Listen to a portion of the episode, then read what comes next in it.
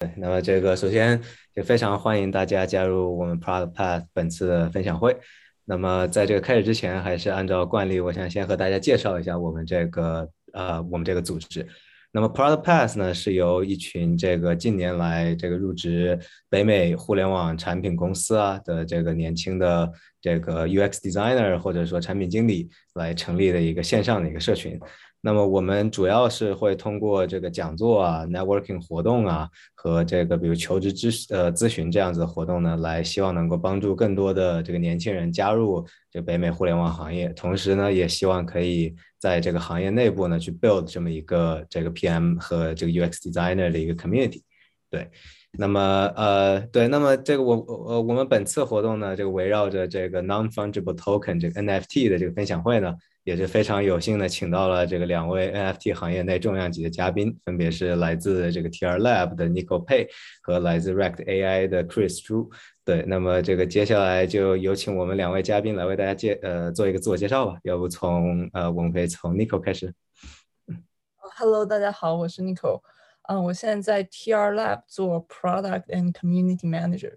然后呃，我是就只。我是二零二零年开始做 blockchain 相关的事情，然后我之前是做了个 blockchain based lottery，然后后来再做 NFT。我是呃，然后 TR Lab 我简单介绍一下，是今年四月其实刚刚成立，但是现在已经啊做了两个比较成功的 drop，然后现在在做第三个。然后如果大家感兴趣，欢迎关注。嗯，好的，那么我们有请 Chris。哦，呃，Chris，你好，mute 了。对，哎，OK，Can you hear me now？嗯，呃，Yes。OK，呃，Hi，I'm Chris。呃，我大概三个月之前加入了 RCTAI，然后 RCTAI，我我简单介绍一下，是一个呃一直在传统 gaming 领域帮这个大型的游戏厂商做。开放世界当中的智能 NPC solution，我们用像 NLP 啊以及 Deep Reinforcement Learning 这样的一些核心技术啊，把开放世界当中的 NPC 变得更加的栩栩如如生，更加智能。然后我们合作的一些厂商其实包括了像完美世界、IGG、Endgame 啊，然后以及一些一线的游戏厂商。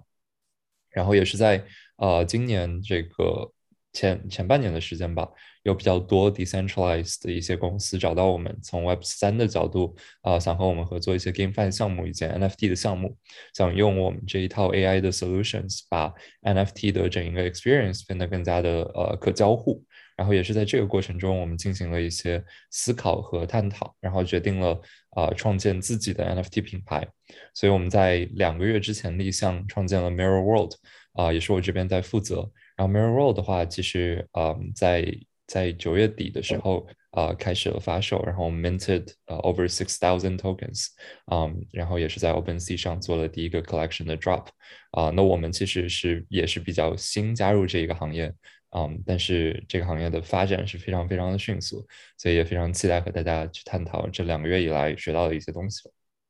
嗯，好的，对，那么这个十分欢迎 Nico 和 Chris。对，那么呃，就非常感谢两位嘉宾能够在今天抽出时间和我们各位同学做这个分享会。那么接下来我们就正式开始了。对，那么这个今天我们的活动主要是会围绕嘉宾在业内的这种经历和经验啊，为大家主要是揭秘一下 NFT 这个。这个迷人的这个新概念，对吧？然后这里也要这个提醒一下各位，刚才玉涵也在 chat 里面有发，就是在这个呃，在这整个讲座的过程中，如果在任何时间有问题的话，可以随时在这个 Zoom chat 或者在我们活动群里面提问，然后我们会在最后的这个 Q&A session 为大家一一去解答。对，好的，那么呃，那么我们就开始吧。那么首先这个上来的第一个问题，可能也是这个。一个这个非常 expected 的问题就是到底什么是这个所谓的 NFT，对吧？那么要不这里我们就先有请 Nico 为大家这个做一个比较这个浅显易懂的解释。Yeah, for sure. 呃，so NFT it stands for non-fungible token，就呃应该中文叫非非同质化代币。它其实啊，就我们想一下，这个如果我们 Web 三的这个世界里啊，有 crypto 是货币的话。那 NFT 就相当于资产，就相当于认，但其实它可能大家有的人想现在 NFT 是艺术啊，或者说游戏里的这个装备，但其实它可以是任何资产，就是凡是你不能同质化，就是我的和你的能等等量交换的这个都都其实算非同质化资产，都可以用 NFT 来作为就就是 ownership 的 proof。嗯，好的，对，那么这个非常非常感谢尼克的介绍。对，那么呃，这个其实其实其实刚才两位嘉宾在做自我介绍的时候已经介绍过他们分别的公司了，但是要不在这里还是再给两位嘉宾一呃一个机会去更深入的介绍一下你们的公司，呃，就是公司主要目前的这个发展方向，对吧？以及这个也可以提及一下这个。就是说，可能你的 typical day，对吧？就是那么你在公司里主要是做什么事情？然后大概是这个对，然后就 impact 呀，然后 a typical day 都可以。对，要不我们从 Chris 先开始？OK，呃，我其实加入这个 RCT AI 之前，一直是在字节跳动的飞书。然后上一次其实跟大家分享啊的时候，还是以飞书的产品经理的角度来来去分享我的职业。嗯，然后加入了 RCTAI 之后呢，其实是从呃 corporate development 的角度啊进入这个公司。那一开始其实是做了比较多的战略梳理以及 BD 的工作。嗯，在这个过程中，其实也发现啊 decentralized world 对我们的技术是非常感兴趣的。啊，然后我们的 day to day 的话，其实现在的整一个嗯。整一个这个工作职责，可能就 entail 像包括 community 的搭建、Discord 的运营，然后呃 marketing 的宣发啊，还有一些这个核心产品的需求会，其实都要过。然后现在可能就以一个项目负责人的身份，在 Mirror World 这个项目上，嗯，这个发力吧。然后我们现在在接下来的呃三个月当中，可能会围绕我们一开始的这个创世 NFT Collection，也就是 Mirrors 的这个项目。啊，进行三款 GameFi 项目的研发，这个我后续可以在聊到这个话题的时候更加深入的聊一下。那我们现在自己在打造啊三款基于传统游戏，嗯，传统游戏的核心玩法去改编的呃 GameFi 项目。然后第一款是一个 AFK Arena，就是类似于《剑与远征》的挂机游戏。第二款是一个 PVP 的 Sandbox，然后第三款其实是一个 ARPG 的 Dungeon。然后我们也会把这个呃核心资产，也就是我们的这呃 Minted Mirror Tokens 作为这游戏当中的一个嗯。这个治理通证，然后类似于像 X Infinity 那样的一个模式啊，当你拥有了这样一个 NFT 的时候，你在游戏当中其实就获得了游玩经济啊，以及一些资产购买的权利。然后这个其实也是 NFT 的所属权可以给一个嗯项目带来的比较大的一个呃影响吧。然后我后续可以就是细节聊一下，但我的工作内容大概就是这样。嗯，好的，呃，那么接下来请 Nico。呀，就是，呃，所所以，我 TR Lab 我刚才简单的讲了一下，就 TR Lab 现在在 NFT 艺术和这个资产领域呢，主要是 focus 在呃 blue chip，就是蓝筹艺术家的 NFT 在一级市场的发行，就是呃，所谓一级市场，就是说，就是它这个艺术是 new to the market，然后是就所谓 NFT 圈叫一个 drop，然后呃，买到的人他。它是算是说第一个这个 owner，然后这个一级市场的这个做的呃做的东西呢，N 呃现在 TR Lab 主要是做两个 drop，第一个是和蔡国强老师做的那个 drop，我不知道大家有没有了解，就是呃蔡老师是个烟火艺术家，然后他第一个 drop 是帮助他把他的这个艺术品做到呃用 NFT 赋能，然后让他能让大家能收藏他那个。烟火爆炸的时候的那个一瞬间的那个，就他，所以他那个作品叫呃，exploding 呃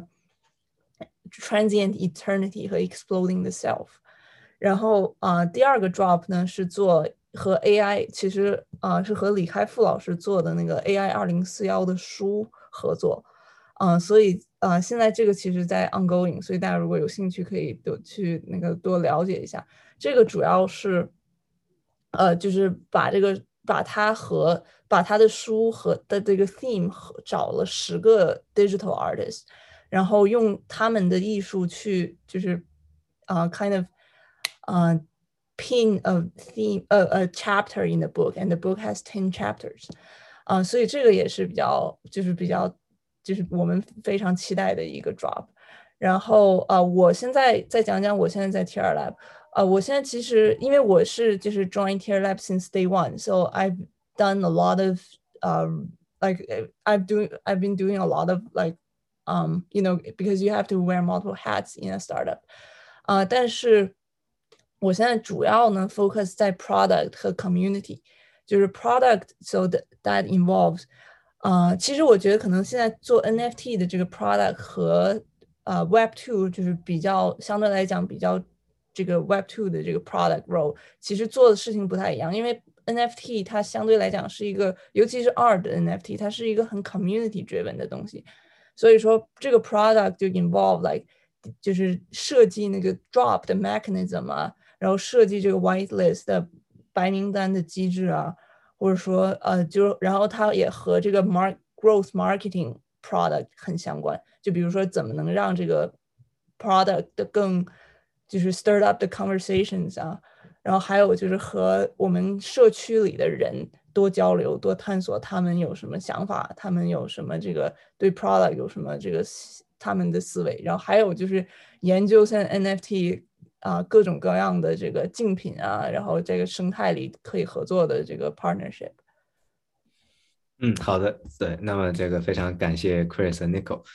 对，呃，那么我们的接下来的一个问题可能就是。呃，就刚才可能也有提及，但是感觉也想请两位嘉宾分析一下，就是从你们所在的这个细分领域，或者说这个细分赛道，呃，以及从你们公司角度出发，你们感觉这个这个 NFT 接下来的一个趋势大概会是怎么样的呢？对，要不我们还是先有请 Chris。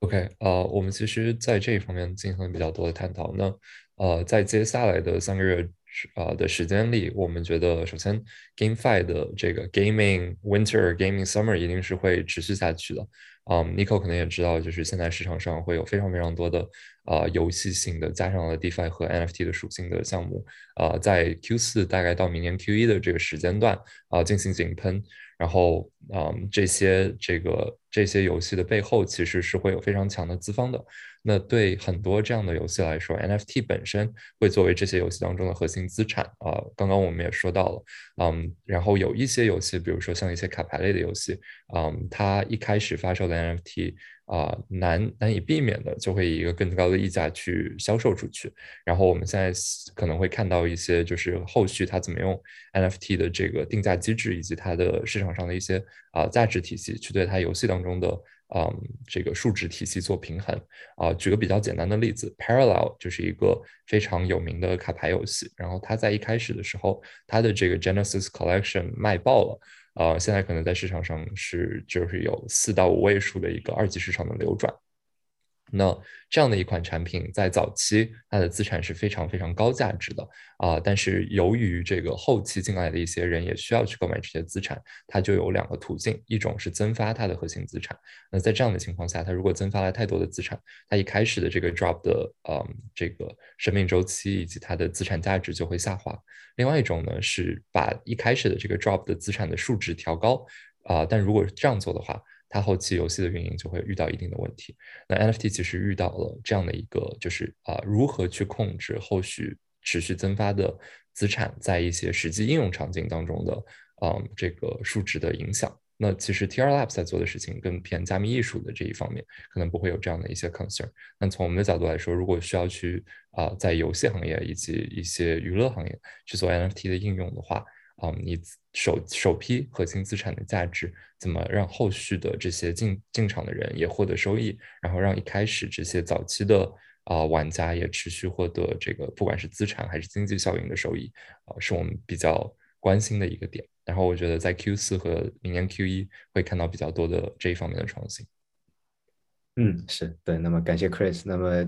这个由 Nicole 来看一看这个从这个艺术领域出发的一些趋势吧。对。呀，啊，对，其实我觉得 Chris 刚才讲的非常好。我其实也想，就是我刚才也想讲，就是 NFT 和这个 GameFi 啊，一系列的这个相关的项目，其实一个很重要的点是 mechanism design，就是嗯，就你如何设计一个机制，能让能让 kind of like 能让再进来的人也能赚到钱，或者说也能 have fun 这样。嗯，就我不知道大家有没有关注。啊，像从艺术这个领域啊，有没有关注像 Park 的 Lost Poets Project？嗯，就是他就是它简单讲的话，虽然说可能我们想的卖艺术，其实 TR Lab 现在也在想往这个方向发展探索，就在 product 方面也，我我最近也做了很多的这个思考和研究。呃，就就我举个简单的例子，因为 TR Lab 现在没做这方，就现在还没有做这方面的项目。啊，但比如说像 Park 的 Lost Poets Project，就是你先他先让呃买你你如果想买这个艺术，OK，你先买一个叫 Page 的东西，这个 Page 就是一张。一张大白纸，然后呢，它的售价应该是零点三二个 ETH，right？但是呢，它背后，它这个你买的这张纸背后，它有一系列的这个呃游戏在后面，so it's a year-long project。And then 啊，就是啊，你你能买到这个 page 之后呢，两周之后，你用这个 page 可以去兑换一个 poet，就是诗人，但是你也可以选择不去兑换。So it's all up to you. So it's kind of like a game, right? And then, um, 然后呢，你兑换了这个诗人之后，啊、呃，再过两周之后，你用这个 page 可以去就是 feed 给诗人，就等于说你这 page burn 掉了，然后诗人呢就可以说话了，因为他他有一句话叫什么？嗯，就是他因为你刚开始 mint 的那个诗人是呃是叫 muted 诗人，就他是不说哑巴诗人，不说话的。你给他 page，他才会说话。然后你给他配置呢，他这个诗人就像 kind of like 升级了啊。升级之后呢，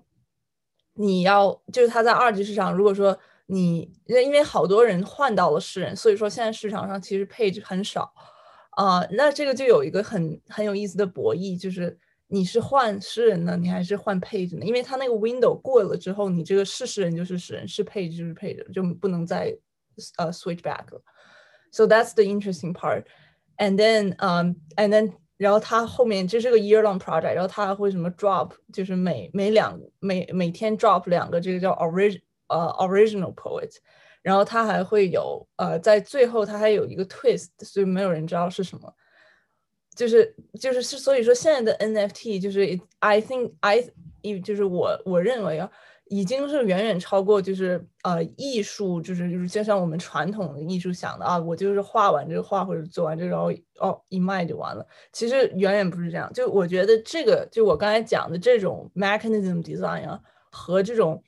啊，它能让大家特别的 engage in this project，就 it's a year，就是它我刚才讲的是个一年长的项目，就你一年它又是会有什么这个更新啊什么的，啊，这个是其实是我觉得 NFT 艺术方向最就是最应该就大家都在关注的点。嗯，对，那么对，那么非常感谢 Chris 和呃和 Nico，那么就像大家这个。这个这个听到的这个 mechanism design 可能就是这无论是在 gamify 哦呃这 Chris 请讲。Yeah, um, I actually wanted to touch a little bit on Parks Last Poet or 就是这这一系列的这些 project。嗯，我我觉得这也是 NFT 的一个趋势，但我觉得是一个风险所在。呃，是现在其实 NFT 的头部的马太效应很强。嗯，我们现在看到两个两极分化的点，就是说。嗯，其实对一个 NFT 的项目以及一个 crypto 的项目来说，呃，trust is very important. And how you establish trust is through your wallet address or ETH 呃 ENS addresses. 所以在这样的情况下，嗯，三月份开始进场的这些啊收藏家，然后一直到现在，其实已经积累了比较大的 audience，然后他们也会有比较好的 collection，而且这些 collection 本身像 crypto punks，然后啊 board apes，嗯，还有像刚刚说到 lost poet loot 这些 collection 都已经是。 啊，一炮打响的全世界知名的项目啊，然后在这样的情况下，我们有一个新的项目，或者说啊，币圈叫这个土狗项目，在跑出来的几率其实是相对来说比较低的。那呃，在一个去中心化的社会，其实这些头部的大 V 慢慢的呃收获得了一个中心化的话语权，我觉得这是一个风险点，但它也是一个机会所在啊。比如说现在 OpenSea 上可以给到你的一个 Drop 的 Collection，你在看到图的时候。嗯，实际上你能获得的只是这个这一层视觉信息，你是看不到它的 metadata，看不到它背后的 description 或者它的 website 它的故事。嗯，如果后期会有更多的平台可以把这一层信息展现出来，以及这些 artist 呃更加深的一些 description 的话，我觉得其实也是从视觉的展现当中，嗯，在后期会给 NFT project 带来更多机会的一个呃一个点吧。嗯，是，我觉得我觉得 Chris 补充的很好，就相当于这个就是呃，我不确定我理解对了没有，但是相当于就是说围绕着这些 key mechanism 这些 infrastructure 的这个 building 可能也会是一个就比较有意思的，就可以去做的一个东西，对吧？对，呃，好的，那么，那么要不我们就来再问最后一个问题，然后就这个接下来就会有两位嘉宾去做一个自由的分享，就相当于这个不是由我们提问，而是两位嘉宾会分享 whatever 他们想讲的东西，但是这个我们相信一定是对各位有价值的。对，那么我们可能想问的最后一个问题呢，可能也是大家会比较好奇的，其实我觉得也和趋势有一定的关系。就是这个 NFT，或者说直接把它给这个 generalize 到就 blockchain，就 like crypto 什么的等等都可以。这个在未来究竟还有什么？这个现在还没有解锁的应用，对吗？就是我感觉这个东西也是一千个人有这个一千种不同的看法，所以我们非常好奇两位嘉宾会怎么看这个问题。要不这次从 Nico 先开始？Yeah，就是，呃，我觉得 NFT，嗯，NFT 现在。我觉得还是像 Chris 说，可能下个 quarter 或者说两就是下未来两个 quarter 是这个 GameFi 会爆发的这个时间，就是就首先暑就是暑夏天的时候是以这个 X Infinity 开了个头，呃，然后我觉得现就我觉得可能近期 GameFi 是最大的，然后呃在未来呢，我觉得可能在 DeFi 里面的应用会变大，就是呃比如说现在呃现在的这个 NFT。嗯，它它可以代表成，比如说一个很复杂的一个 derivative 资产，或者说它可以是一个，呃，就是一个 bond 和这个什么借贷啊，就和 DeFi 的那些生态连起来，就像我就大家不都讲，就 DeFi 像像堆积乐高一样，就它一个就是它每一个东西在在上面叠加，它让这个生态更加的强大，所以我觉得 NFT 在这种。呃，DeFi 世界的应用，我觉得未来想象空间很大。然后现在其实也已经有人在做了，就很多呃，像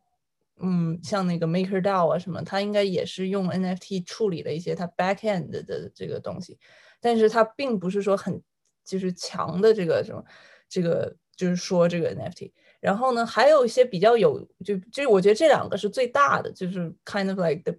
big trend。然后还有一些比较小的这个 trend 呢，就比如说像，呃，其实我有我有个学长现在在做这个创业，就是啊，他用 NFT 来解，他他在这个境外做，就是他用 NFT 来解决呃票务的问题，就比如说现在就是什么 concert 演唱会的票啊，或者说呃呃还有什么这个体育比赛的票啊什么的的一级市场、二级市场，其实有很多问题是可以用 NFT 解决的。并且 NFT 还能起到一个很好的，呃，我不知道大家了不了解那个 POP，就 Proof of Attendance Protocol，它是这个它它如果做 CRM 结合 POP 的话，其实能为它这个呃，就是为它的这个 Membership Management 啊带来很大的这个就是效率上的提升，就不仅仅是这个呃。就 kind of like 炒，就是有点像炒作。就 NFT，其实我觉得，我其实说是实话讲，NFT 的这个艺术现在属于一个 cultural assets，就是它，你说它这个 rationally is is it solving a problem？It's not solving a problem. It's just like really good to have. 呃，但是在 GameFi 里，它是在 solve problem. That's For sure，就是嗯，但它这个用票解决票务的问题呢，其实它是在 solve 一个 real world problem。我觉得这个方面在 NFT 未来也是一个比较，呃，也是一个比较大的这个空间。然后还有一个方向就是现在现在可能是呃 Our Network，呃，不知道大家熟不熟悉，在做的就是他想用 NFT 来做一个教育的这个事情，就是说。他他把那个游戏 GameFi 的那种 mechanism 相对就是改改了一下，然后搬到了这个 online education 上，所以它能产生一个就是说就是 learn to earn 这个 mechanism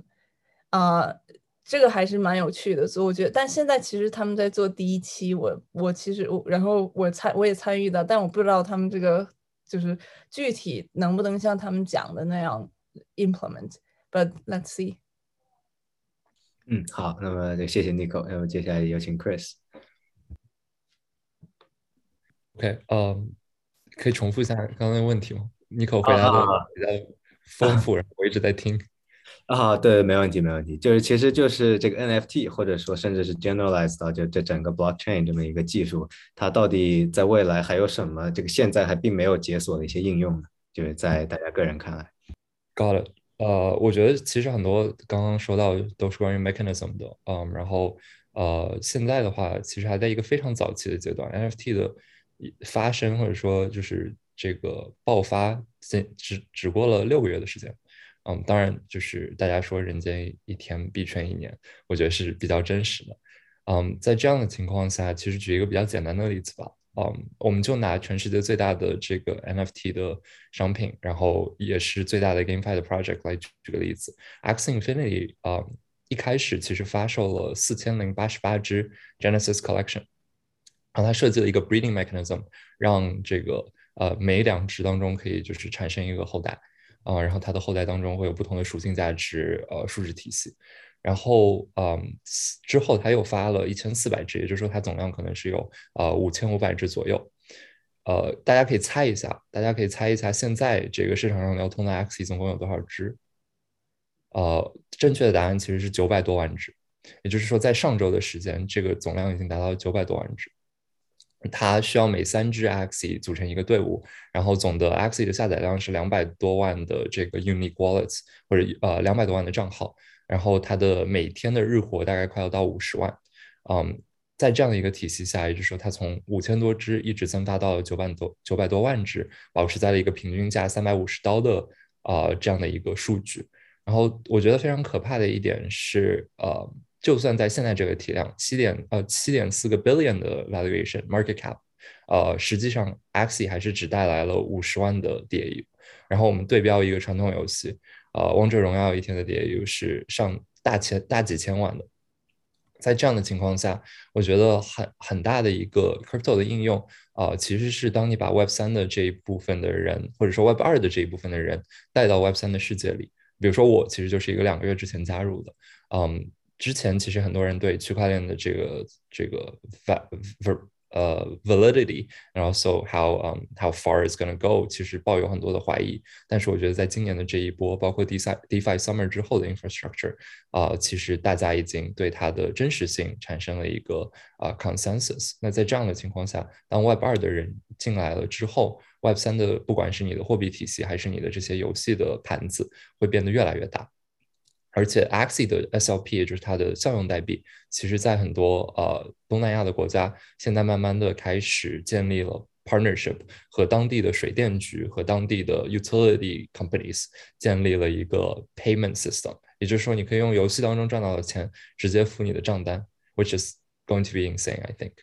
嗯，然后这个其实也只是一个应用层的东西，嗯，我觉得应用层的东西更多的是数，然后从这个。就是道术其道的层面来讲的话，啊，我觉得在底层的 infrastructure 建设上，之前有很多只是为了收益而进场的玩家，啊，那现在我们看到的像，嗯，这个 learn to earn，或者像，呃。Alithia AI 其实是我们的一个直接竞品。我们两家在做的事情其实就是 train to earn。你用这个训练人工智能的方式啊，通过这个给语料打标或者跟语料对话啊，然后给我们输出数据，在这个过程中你获得实际的经济收益。那这一层我觉得是你在道德层面去给到了用户更多的啊玩法，然后实际上其实也是在给背后的这个呃数据集以及经济体系造成了。嗯，怎么说呢？正向的收益，而不是只是对用户来说是一个投机的行为。那这个我觉得在长线来看，会让 Web 三的这些应用变得更加的嗯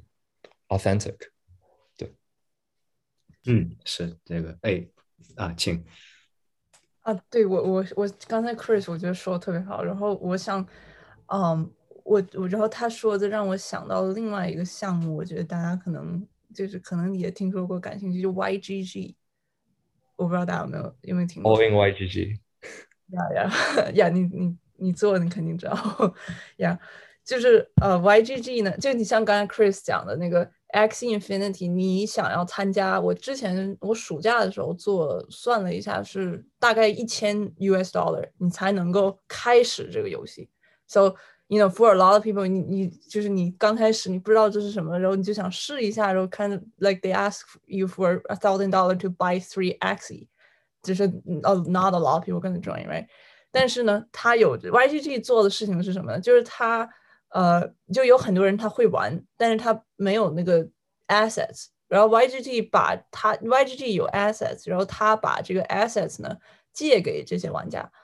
啊，然后他们完了之后有这个收益，然后他们应该是三七分。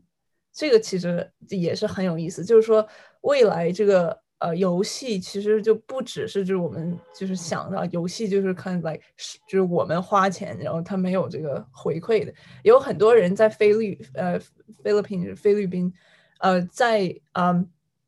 他在那个就是他本来因为 COVID 失业了，然后他做这个 YGG 的什么这个 professional player，他赚的钱是他就是失业之前的那个 job 的赚的钱的三倍，so。所以我觉得从这方面角度来讲的话，呃，NFT 啊，GameFi 啊，其实它并不只是就说一个 game，其实它又是一个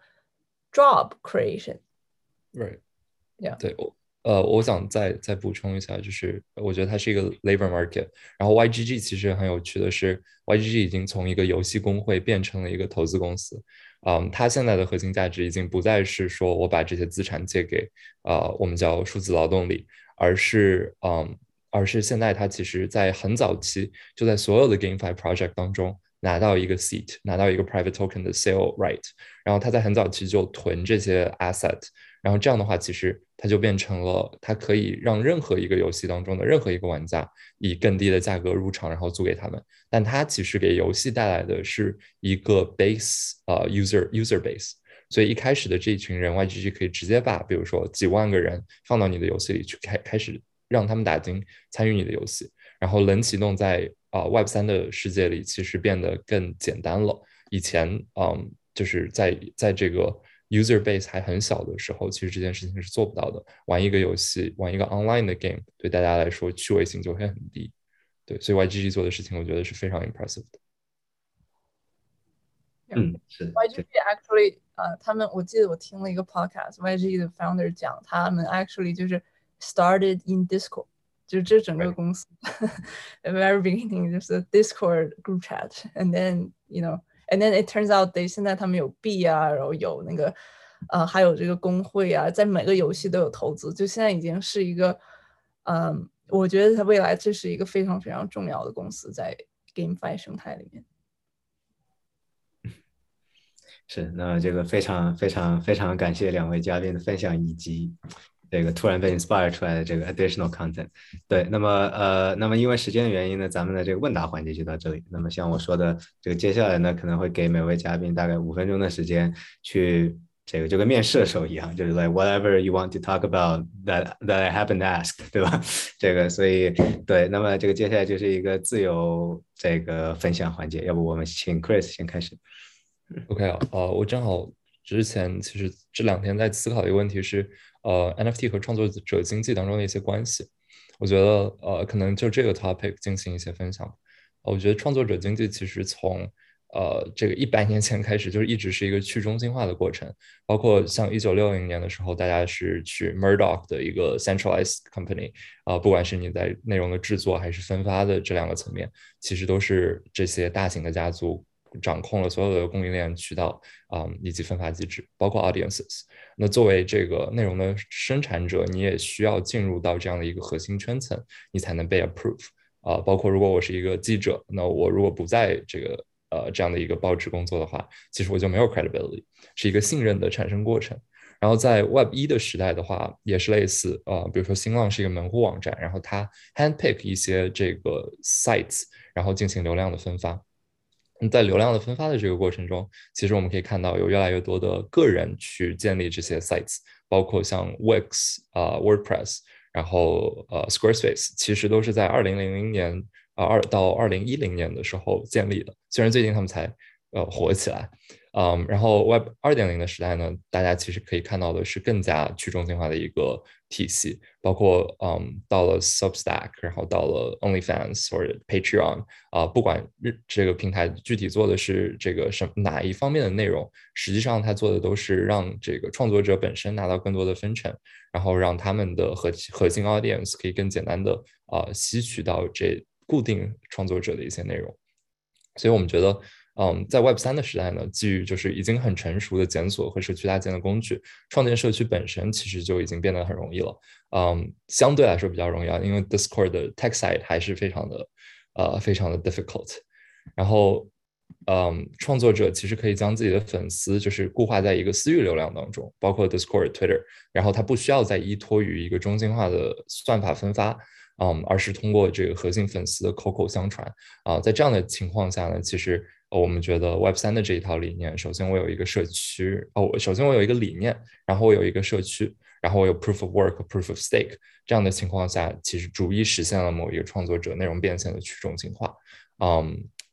，NFT 的话本身其实就是一个非常注重所属权的东西，它就像虚拟世界当中的物权啊。当我有了这个东西之后，你可以确认的是。啊，它就是，它就它就像一个入场券，一张门票。当你只有验证了自己的所属权，你才可以进入某一个社区。所以它证明了你对社区的选择忠实度，然后配合一些刚刚说到的 mechanism 啊，这些数，核心创作者其实很简单的就可以参与这个社区的搭建。然后参与搭建的这些粉丝本身也可以获得正向的经济回忆啊，不像是你在网易云上留言一条消息。啊，中心化的平台其实是获得了你这个内容的啊流量的红利，因为如果有很多的人都在下面留言这个评论的话，他就可以在评论当中做广告，这个是中心化平台的商业逻辑。那对于这些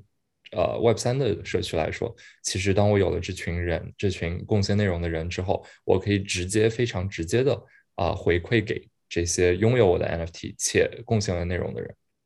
所以我觉得这是 Web 三。嗯，非常有意思的一个点。然后在做 Mirror World 的过程中，其实也发现，嗯，NFT 本身还在一个非常早期的阶段。刚刚也说过，呃，比如说 Loot 其实选择只显示它的原数据，但是啊，也是以图片的形式体现文字。然后头像项目则是以视觉的形式去显示你对某一个社区的忠诚度。那我觉得是不是后期除了视觉，除了文字，我们还可以以啊，比如说我们 AI 创作的工具其实是赋予某一个角色它的一个性格属性，那是不是可以以性格属性这样的一个所属权啊，去验证你的在这个社区里的贡献程度？嗯，等一系列的这个社区的治理，我觉得是非常有意思的一个点，所以从这个角度给大家分享一下。嗯，好的，那要不有请 Nico。呀，嗯，是分享什么都可以是吗？就是，嗯，对对，是的。OK，OK，嗯，那我我想大大家对什么？我看一下这些问题啊。啊，对，或者或者这个对这个直接从问题里面挑想回答的回答也可以。对，因为我们已经有很多问题了。对，OK，OK，对对，所以其实接下来的这个二十分钟左右，咱们就可以对就可以从这中间。那我就简单，就是有有人问我看这个现在 NFT 游戏玩。玩的这个性质比较差，如果大游戏公司经常会对他们就绝对是会的，因为现在呢，就是现在像 X Infinity，其实大家如果玩过，不是很好玩，它这个视觉啊做的什么都比较初级，就大游戏公司进，像现在几个我关注的项目，就是呃像 Illuvium 啊，X 呃不是 Illuvium 啊和这个 Star Labs 啊，他们其实就现在游戏都没做出来，但是那个呃币什么都和这个 NFT 都已经发了。啊，对，其实我我也就是想就这个 Chris 刚才讲的那个 Creator Economy，我讲一下，就是呃，Creative Economy 和这个 NFT 和和就是说在 Web 三生态里，你想要做一个游戏，is 就是就是它是什么样的一个和 Web Two 你做一个游戏不一样的点？就比如说我们看一下 Star Labs，它现在是没有游戏没做出来，然后团队有了，然后现在做游戏，但是他有发了币，发了 NFT。然后还有应该是拍了一个 trailer，它的那个 trailer 就像一个电影 trailer 一样，就非常的这个，就是让你感觉就好像是一个呃非常非常酷的一个游戏。但其实现在还什么都没有。但是它这个通过发币和发 NFT 呢，它相当于就是 around 呃 around funding，它就等于说融了一笔资。呃，然后呢，它并它除了融了一笔资呢，它这个 Discord 里应该是现在还有几万个很活跃的人。在他的 Discord 里每天讨论各种各样的就是关于这个游戏的事情啊，就等于说他这个游戏还没做出来，他已经有一个 community，呃呃 very supportive of it，然后他们呢，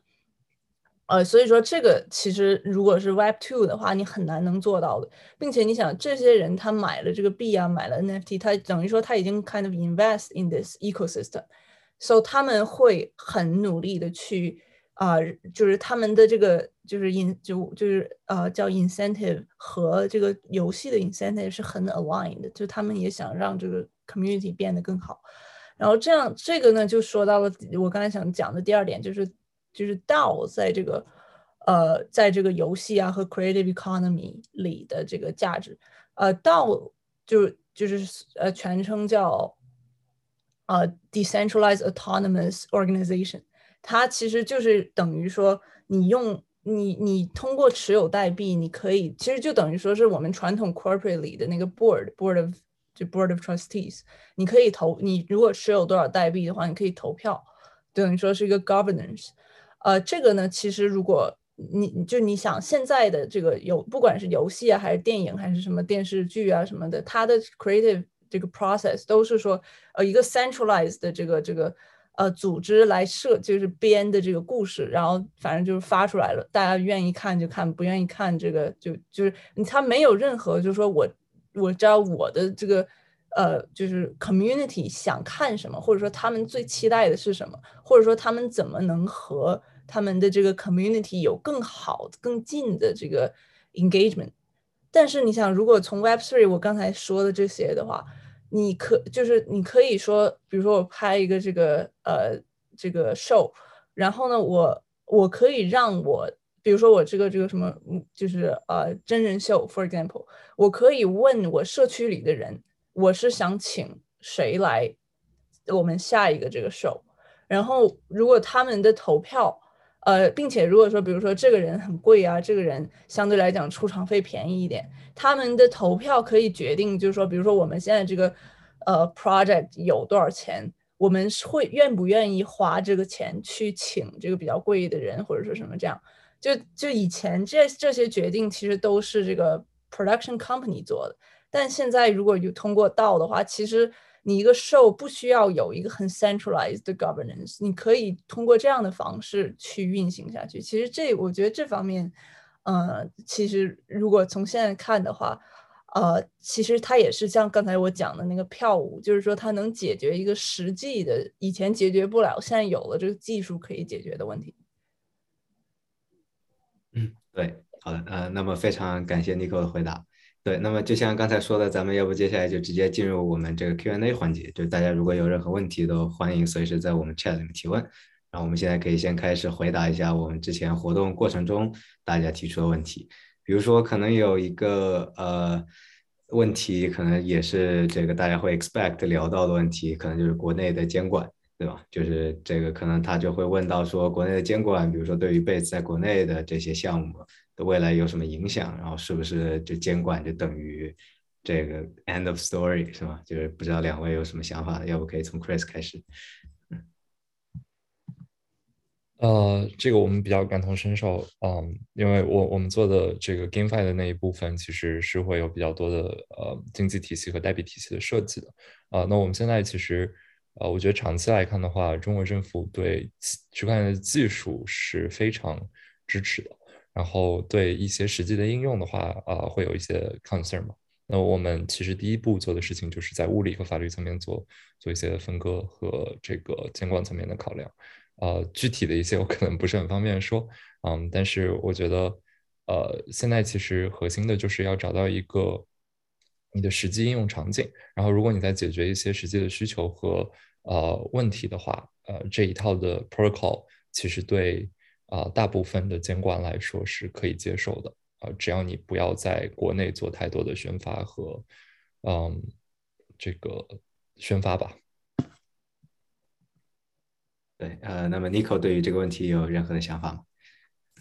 呃，对，我觉得国内监管，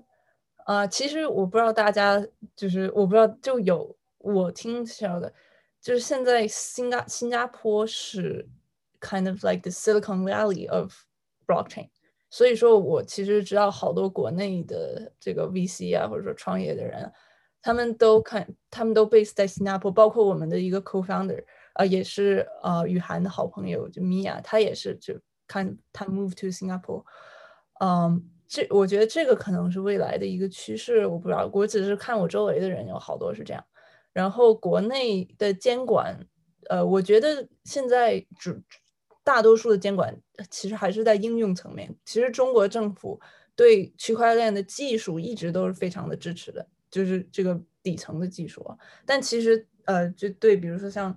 呃挖矿啊什么这些这些活动又很反对。呃，然后我其实比我觉得未来在中国的这个区块链，就是像 crypto 和 NFT。增量市场可能发展就比较缓慢了，或者说就可能就会就不会增量了，因为因为现在其实有最大的问题在中国是，比如说你是就现在是一个很就是小白的人，就你不了解这个这些东西，然后你想尝试一下，你你你你用法币买 crypto 是比较困难的，就是就尤其是现在越来越就把你就是像那个呃九月的那个监管那个文章。就，如果你用法币买不了 crypto，crypto 买不了法币的话，呃，这个其实相当于我我认为是最大的，因为它相当于把这两个资产的这个桥断掉了。那，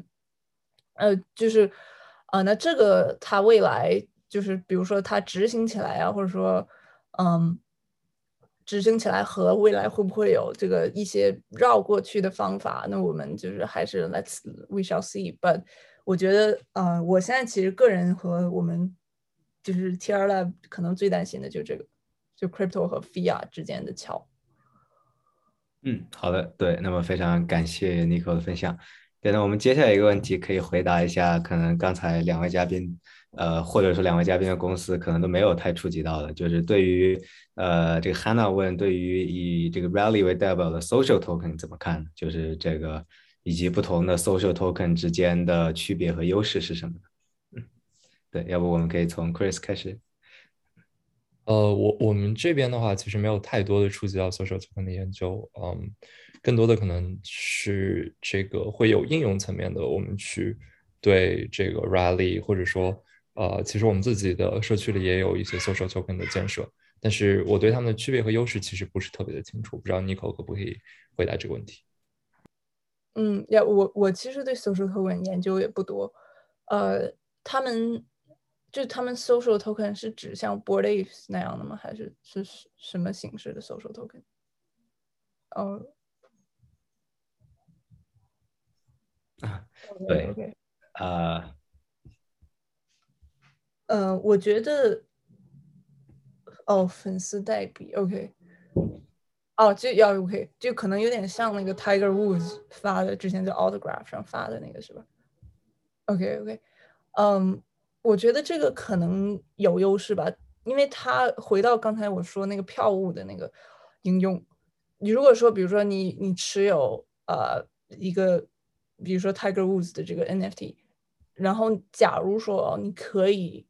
比如说他有一个这个 tournament，然后票需要抢，你可以有 early access。那它这个 token 就相当于一个 membership，嗯，我觉得可能又回到刚才说的那个 CRM 和和那个 membership management 这个这个点，我觉得在这方面可能有比较大的应用。嗯，我我这部分可以补充一下，role 的话，其实我们自己是使用的，啊，我们的这个 internal Discord mod 基于 role 给我们的社区去增发了一套自己的 social money。嗯，但这这个其实是一个非常好的让你的社区提高粘性以及撮合撮合的一种方式。呃，但如果做了这件事情之后，其实衍生出来的两个问题是：啊，一，你这套 social token 具体的实施价值是在后期商品的分发当中吗？如果不是的话，是有经济体系的一个体现吗？然后第二个是它的合规性又怎么样呢？呃，短期来看的话，我觉得 social money 是一个在每一个 Discord 可能在呃类似的项目当中都会有类似的需求。嗯，就比如说像这个 Board Apes，其实他们自己啊也有考虑过发 social token。然后 CyberCons 的 Banana B 其实一开始也是 social token。但是长期来看，Board Apes 最后选择的一条路是啊，他去和这个，I remember 应该是 Delphi，嗯，去设计一套合规的这个。有法律主体的实际的 token，因为 social token 的界限对很多人来说，嗯，不管是 airdrop 还是资产的分发，都还是有一定的合规风险啊。然后包括美国最近在这件事情上查的也比较严，所以我觉得短期如果只是 merchandise 的分发，然后一些权利的体现啊，我觉得 social money 是 make sense 的。但如果它有更大的经济效应的话，啊，这一块的还是以一个合规的 token 设计为主。所以我觉得它卡在当中吧，但是它的市场份额啊，只是针对这些社区来说，我觉得已经够大了。嗯，好的，呃，那么我觉得。呃，对，那么这个大家如果还有其他问题，也可以随时提问。但是就是如果介于时间的话，咱们可以暂时先定回答最后一个问题，是我们玉涵问，我觉得还挺有意思，对吧？就是这个，呃，这个玉涵问，如果说币价 crash 了，是吧？就是那么对 NFT 会有什么影响？感觉是一个非常非常直截了当，但是感觉大家应该都会关注的问题。对，那要不我们这次从 Nico 先开始？要要，OK，呃，币价如果 crash 了啊。呃，其实 NFT 很有意思的一点就是，我看 Twitter 上总有人问这个问题，就是 Do you think of a ETH as a ETH or do you think of a ETH in fiat value？就其实现在很多人，呃，因为 NFT 就是在 OpenSea 上你买的话，其实它只收 ETH 嘛，所以说很多人他会说，呃，就是，但但这种人是就非常非常 crypto pro crypto 的人，他会说就是啊，如果 ETH crash 了的话，那那就是岂不是就是。他会 buy the dip，然后买更多的 ETH，然后买更多的 NFT。因为其实现在 NFT 很有意思点，它的 value 是在 ETH 上比较稳定的，就它在比如说就比如说 ETH drop fifty percent，但是它这个 NFT 的 value 是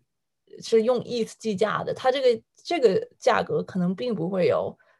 呃不，but 如果 ETH drop fifty percent，它肯定会有波动，但是它并不是就是大家会想啊这个是。To fiat 是多少钱？或者说，比如说 ETH 涨了的话，它在 NFT 在那个在 OpenSea 上 ETH 的标价并不会降。所以说，呃，我觉得如果币价 crash 了的话，嗯，哦，其对我觉得现在其我最近也在研究的一点是 crypto 和 NFT market 它的这个联动是怎么样。就比如说，你看现在币价在涨，但 NFT 的这个 ETH 标价反而在在跌。而且，但跌子不是很大，嗯，然后前一段时间，这个呃前就是夏天九月份的时候，NFT 是一个很就是八八月末九月初时候是个很大的牛市，然后币呢那个时候也是涨，就是涨到四千多 all time high，所以说我觉得我觉得 crypto 和 NFT 它就相当于是呃未来就是。呃，资产和货币之间的关系，就是你可能就是是物价在涨啊，然后你货币和物价的这个关系，这这其实未来就有很多人，我觉得未来会有人专门做做这个方面的研究。嗯，好的，那我看 Chris 有什么想法？我觉得 Nico 说的已经比较比较完整了，嗯。其实很大的一部分，我不是特别的相信啊，就是 by the depth itself，嗯、，I think a lot of people talk about it，but I don't see it happening。就是从 trends 来说的话，数据来说，没有一个特别明显的趋势啊。然后就像刚刚说的，两个资资产和货币可能是一个结棒的关系，嗯，但我觉得现在的数据量其实是不够的，因为我们只看到了可能一个 dip 啊，而且是一个 like minor dip，嗯，然后我觉得这一波的话，以太，呃，以太本身的这一波操作就是。Uh, why NFT blew up largely is because of you know Ethereum's core community, and also because Beeple's 六千九百万美金的一幅拍卖，啊，我觉得这是一个非常牛的官方行为。啊，这个具体的一些就是讨论，大家可以 offline 再再进行。但是，嗯，在这样的一个趋势当中，我觉得以太是获利最大的。嗯，所以其实大家已经不去看说我我是这一个这一个商品是多少 U。大部分的这些艺术品的 NFT，至少在 OpenSea 上拍卖的这些，嗯，都是以一个低流动性保值的形式存在的，而而不是一个这个 high vol 嗯 high volatility 的这个核心资产。所以我觉得，嗯，币价不会对 NFT 的 core assets 有太大的影响，但这些长尾的，嗯，大家会抛。嗯，就比如说像 Cool Cats、Board Apes，you're gonna hold，呃，no matter what。嗯，but you know 一些刚刚出来的项目，包括说实话，对我们来说也是有影响的啊，因为对于这些人来说，呃，一开始的投机行为其实是大于收藏行为的。那在这样的情况下，对长尾的这些项目就会有影响。嗯，所以这是这是我的一些看法。嗯，好的。那么非常感谢 Nico 和 Chris，这个咱们时间卡的也很好，正好已经到七点半了。对，那么在活动的最后，可能这里要。做呃，这个代表 Product Path 进行一个官方声明，就我们今天讲的任何东西不构成任何的投资建议，这个仅仅仅仅仅仅只是这个希望能让大家更了解这个领域啊，所以对这一段会进 recording 的，对，